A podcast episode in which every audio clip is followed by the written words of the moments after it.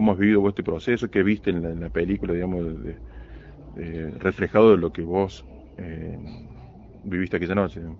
Y la película es nuestra historia. Me siento parte, digamos, somos parte de esta historia. Eh, que igual creo que también lo que transmite un poco la película es que todos somos parte de esta historia y que de alguna manera intenta interpelarnos a todos. Diez años, bueno, muchas cosas, no sé. Digo, por un lado, diez años de lucha, de tomar la calle, de mm, aprender a organizarse, eh, a ver, a, digamos, desayunarse con cómo funciona todo un sistema, este, desde los eslabones más pequeños quizás hasta los más altos, y hacer todo un proceso de poder entenderlo eso. Digo, yo era chica y medio crecí en el movimiento y eso me, me generó un montón de herramientas a la vez porque digo, si uno no transforma el dolor en lucha, lo consume. Entonces, un poco fue eso lo que aprendimos, a transformar nuestro dolor en lucha y a tratar de, a través de eso, ir buscando justicia, digamos. No, justicia en términos de pensar que para nosotros eso es, que justicia es que nunca más se repita algo así. No solo por el juicio, toda la situación. Digo, a 10 años, quizá un balance de ver esto, creo que algunas cosas logramos instalar a nivel comunidad de que se pueda referenciar Cromañón en cuando pasan otros casos que son similares y poder ver esa continuidad y tiene que ver con un sistema que funciona de esta manera y de, cómo impera muchas veces la lógica del negocio y de la corrupción por encima del cuidado de la gente.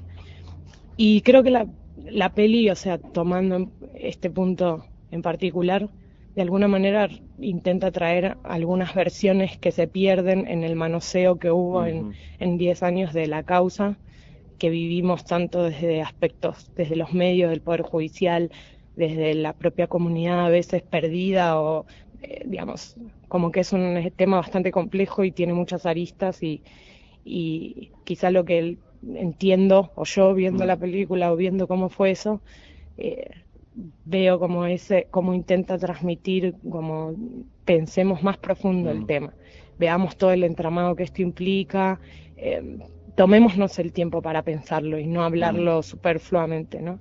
Y también refleja el después mucho, que poco se, pocas veces se, se trabaja sobre eso, no solamente el hecho, sino todo lo que ocurrió después, lo que fue la lucha de los familiares, eh, escuchar la voz de cada uno de ellos eh, y de lo que cada uno aportó en ese eh, devenir, creo que nos permite y nos da más herramientas para, para volver a pensar el tema y encontrar más respuestas a nivel comunidad. ¿no? Creo que no tomar una versión desde un discurso nomás, sino profundizar en un proceso. Y creo que un poco muestra eso. me decías recién de que buscar justicia es también buscar que bueno que no se repita, que se instale y que algunas cosas empiecen a cambiar. Pero sobre el hecho eh, en sí, digamos, vos, más allá de lo que ha pasado judicialmente, vos sentís alguna suerte, no sé si tranquilidad o paz o satisfacción de que por lo menos en algo se hizo justicia o no, o crees que todavía... Creo que las cosas que logramos fue gracias a la lucha que dimos, que mm, fue, fue el logro de un, de un colectivo de familiares, sobrevivientes, amigos que nos acompañaron y que si no hubiera sido por eso muchas cosas de las que tenemos. No, no creo que tengamos la justicia que uno espera. Creo que porque tampoco encuentro la justicia solamente en un juicio. Sí creo que sirve para la comunidad para decir, bueno, esto no queda impune, digo, hay, hay una mesa, se está trabajando, todavía no está cerrado tampoco, quiero decir, todavía no tenemos cerrado ni siquiera el, el primer juicio. Eh, y hubo algunas causas que, que, cayeron, como la de la morgue, por ejemplo, pero sí me parece importante que, por ejemplo, Levi, que es el verdadero dueño, haya por lo menos obtenido una condena y que es el ejemplo del mm. empresario que maximiza la ganancia y no le interesa, digamos, cuidar al público. Creo que también pudimos eh, poner sobre la mesa y también tener algunas penas con respecto a, a, funcionarios públicos, que eso sienta un precedente muy importante, es una de las primeras causas que logra sentar a funcionarios públicos en el banquillo y eso no es menor y es tan bueno para nosotros como para cualquier otra causa de impunidad. Em, la policía lo mismo, el sistema de la policía corrupta, eh, poder eh, tener algunas penas sobre eso. el tema de la banda también, que bueno, ahora estaría por verse lo mismo que los funcionarios, pero que me parece que ya hayamos sentado que existe un último eslabón necesario. Mm. Eh, también fue un, parte de este proceso. No creo que tengamos la justicia que, esperamos porque los cromañones se siguen repitiendo, se repiten cuando matan a un pibe por gatillo fácil, cuando desaparece una chica, cuando te subís al tren y, digamos, puede terminar en un accidente como pasó allá en Once, que hubo 51 muertos y ves de nuevo lo mismo.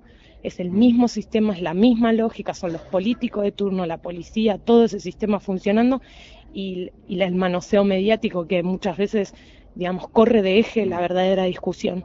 Entonces, en ese sentido, no está la justicia que final, pero sí creo que sí logramos algunas cosas. Digo, que es gracias a esa lucha que dimos en la calle. Cuando vos fuiste esa noche, eh, fuiste a un recital más de alguna banda que en ese momento estaba emergiendo, estaba levantando, o eras una seguidora de callejeros que ibas a varios recitales? No, yo era de la banda, del mundillo del rock iba a haber muchas bandas y Callejeros era una de las que seguía. Eh, era chica, iba porque me convocaban sus letras, porque me sentía identificada, porque tenía un espacio de pertenencia y de alguna manera todo eso se me profanó, digamos. De alguna manera se profanó toda mi adolescencia después de eso, porque tenía 15 años y fue como aprender a decir, bueno, es como la Matrix, ¿viste? La mm. pastillita verde o, mm. o la, y bueno, ya está, decidí ver la realidad de las cosas y asumir con todo lo que eso cuesta y el dolor que implica, pero sintiendo una responsabilidad por estar. Y mi responsabilidad era luchar de última por los que quedamos y por la mm. justicia que se merecen los que no están con nosotros. Así en el romanticismo por ahí de que la banda idealizada, digamos, si no, poner un poco el pie sobre la tierra. me parece que entiendes eso lo que me estás diciendo. Sí, quizás un mensaje a la juventud, digo, todo esto que yo entiendo los fanatismos, yo también mm. fui fanática y mm. seguí una banda y, la defendía y me ponía la remera y era como una especie de rebeldía y de bandera que yo sentía y que, digo, la sigo sintiendo y sigo levantando mis banderas, ¿no? En realidad es empezar a entender que para cambiar también empieza por nosotros mismos y por no negar ciertas cuestiones, sino entender que eso funciona así y no, no ser cómplice de eso, sino poder trabajar sobre concientizar que desde lo más chiquito hasta lo más alto todo juega en ese sistema. Entonces, si nosotros podemos, aunque sea desde nuestro lugar humilde, eh, empezar a cuestionar cómo se manejan estas cosas, no entrar en la lógica del negocio, antes de, hablar sobre algo, concientizarnos sobre eso, saber de profundidad mm. sobre la cuestión y no hacerlo desde un lugar como fanático solamente, sino con un compromiso sobre esa información. Eh, quizá en ese sentido me parece que fue también un aprendizaje, digo, poder como un, alguien que yo, algo que yo tenía como referencia se me cayó de repente y de qué me agarro. Digamos, necesitas algo de agarrarte para salir adelante también. Y quizá ahí fue, bueno, no quiero negar la realidad, mm. quiero luchar para que esto no vuelva a pasar. En tu entorno, porque vos no habrás ido solo, habrás ido con algunos compañeros, amigos, no sé si ellos también tuvieron la posibilidad de, como vos, de poder sobrevivir a eso o alguno sufrió alguna... No, con, mi grupo de pertenencia con quien yo fui, eh, todos salieron, eh, pero hubo consecuencias posteriores, digo, después de salir, y sí conocía eh, chicos que fallecieron que eran como de mis espacios de pertenencia, porque yo andaba en ese mundo y los, conocíamos. Así que un poco sí, además todo mi grupo, digamos, todo mi espacio, toda mi gente se vio afectada, desde amigos que perdieron amigos, de amigos que yo conocí ahí y perdí, y de, y de, digamos, los que quedaron conmigo, que igual todos quedaron afectados, incluso por mí misma, digo, a mí yo salí adelante gracias a tener a gente alrededor, a, amigos y familia y ciertos recursos que me ayudaron y no todos tienen y también peleó por eso, ¿no? Porque después de eso hubo una inanición total eh, por parte de todas las instituciones mm. que en ese momento demostraron la inanición también y posteriormente, eh, digamos, nos hicieron mucho cargo eh, de todos los que quedamos. Entonces también era generar esos recursos para de conjunto salir adelante. Eso muestra la película y eso es el movimiento Cromañón. Fue también nuestro espacio para salir adelante de conjunto y la calle nuestro lugar de reclamo y creo que un poco intenta mostrar esa versión que no siempre tuvo la voz que se merecían en el espacio así para que cualquier otro pueda ver y pensarlo eso porque también se esto, se corren los focos porque hay intereses políticos atrás, eh, porque está sentando en el banquillo un, escalafón importante y, digamos, ese eje queda corrido de lado. Y por ahí es rescatar eso, que es lo que a nosotros nos hizo vivir también.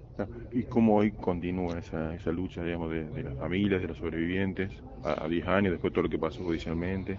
Eh, y bueno, hay muchas experiencias. Eh, quizá lo que más rescatamos nosotros es eh, la ley, eh, rescatar eh, la alegría de la lucha, encontrar nuevos mecanismos como hicimos pintadas de murales, hacemos mm. talleres, no, cada uno también hizo en sus espacios. Digo, también hay una sensibilidad colectiva de llevar esto a los espacios donde estamos, en nuestro trabajo, en nuestra mm. familia, de poder repensar los vínculos, de poder repensar la intervención que tenemos desde lo más humilde en nuestra vida y a la vez eh, seguir trabajando por esto, por generar conciencia, por armar actividades, por hacer campañas. Digo, tenemos a Aníbal Ibarra absuelto y eso para nosotros es una parte de lo que todavía nos deben, eh, que se pueda candidatear. Eh, es complejo y para nosotros eso fue muy movilizador y también sentimos la necesidad de salir a, dar nuestra versión de, de eso y creo que lo seguimos haciendo en esto, en generar espacios, pensar la cultura de otra manera, el acceso a la cultura, que todo el pueblo tenga acceso a la cultura y no solo un sector y no una cultura privatizada que solamente